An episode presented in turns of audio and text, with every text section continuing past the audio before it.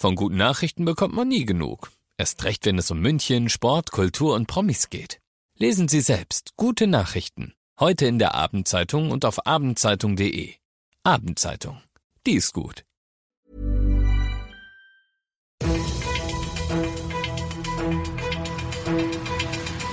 95 5 Charivari, das München Briefing, Münchens erster Nachrichtenpodcast. Mit Heiko Seringer und diesen Themen. In München fährt morgen den ganzen Tag lang keine U-Bahn und das Supercup-Spiel gegen Dortmund findet ohne Zuschauer statt. Herzlich willkommen zu dieser neuen Ausgabe. Dieser Nachrichtenpodcast informiert euch täglich über alles, was ihr aus München wissen müsst. Jeden Tag zum Feierabend in fünf Minuten alles Wichtige aus unserer Stadt. Jederzeit als Podcast und um 17 und 18 Uhr im Radio.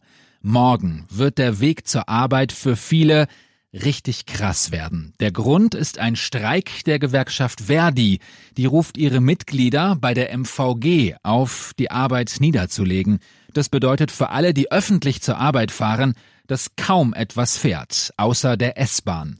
Fragen wir nach bei MVG-Pressesprecher Matthias Korte. Was heißt das für alle, die sonst mit der U-Bahn, der Trambahn oder mit dem Bus zur Arbeit fahren?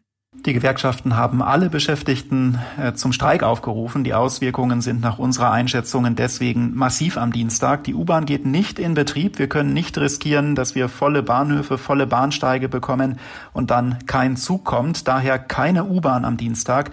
Die Lage bei der Tram ist unklar. Da müssen wir schauen, wie viele Fahrer tatsächlich zum Dienst erscheinen. Davon ist abhängig, ob und was gefahren werden kann. Beim Bus ist unser Ziel ein 20-Minuten-Takt, also ein reduziertes breites Angebot auf möglichst vielen Linien. Was raten Sie den Betroffenen? Was sollen wir jetzt machen? Wir raten dazu, die Verkehrsmittel der MVG, U-Bahn, Bus und Tram am Dienstag zu meiden, weil einfach zu wenige oder keine Fahrzeuge im Einsatz sind, es deswegen eingeschränkte Kapazitäten gibt. Empfehlung wäre, auf die S-Bahn umzusteigen, womöglich die MVV-Regionalbusse zu nutzen, Fahrgemeinschaften zu bilden, vielleicht Homeoffice zu machen.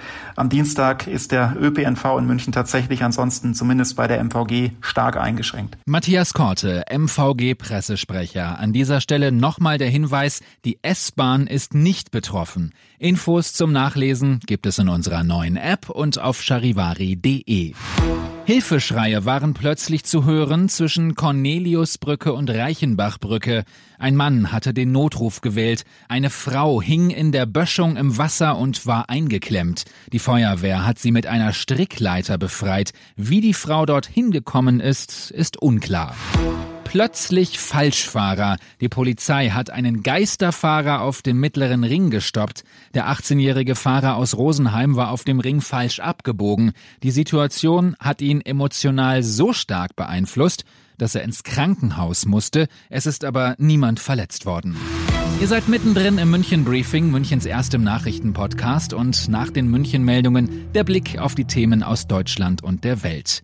Heute ist eine Liste vorgestellt worden, wo in Deutschland Atommüll gelagert werden kann. Das berühmte Gorleben ist nicht dabei, aber weite Teile Bayerns und das sorgt für Diskussionen. Charivari-Reporter Tom Gerntke. Der Bericht sei ein erster Schritt, mehr aber nicht. Das betonen alle Verantwortlichen. Doch schon jetzt gibt es ordentlich Gegenwind aus unterschiedlichen Richtungen. Bayerns Ministerpräsident Söder zeigte sich skeptisch. Er befürchtet eine Verunsicherung der Bevölkerung über die nächsten Jahre hinweg. Hintergrund, erst 2031 soll endgültig über das Endlager entschieden werden.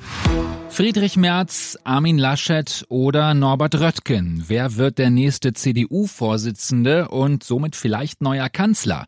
Heute haben sich alle drei mit der jetzigen CDU-Chefin Kramp-Karrenbauer getroffen. Charivari-Reporter Carsten Heide. Unterschiedlicher könnten die Kandidaten kaum sein, zumindest vor und nach dem Gespräch. Friedrich Merz zweimal kommentarlos. Armin Laschet hat anfangs noch Worte und antwortete auf die Frage, was er sich für das Treffen vorgenommen habe. Das gucken wir mal.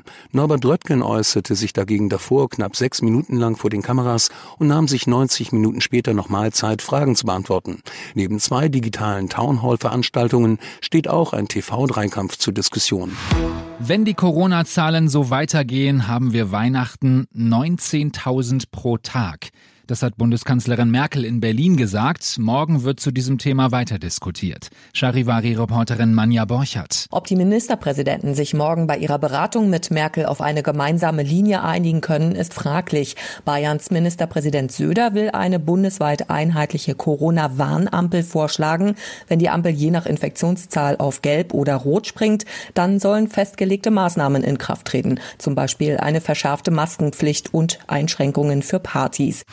Und das noch zum Schluss. Übermorgen findet in der Allianz Arena das nächste Spiel des FC Bayern statt. Gegner im Supercup ist Borussia Dortmund. Heute hat die Stadt München beschlossen, auch das Spiel wird ohne Zuschauer in der Arena stattfinden.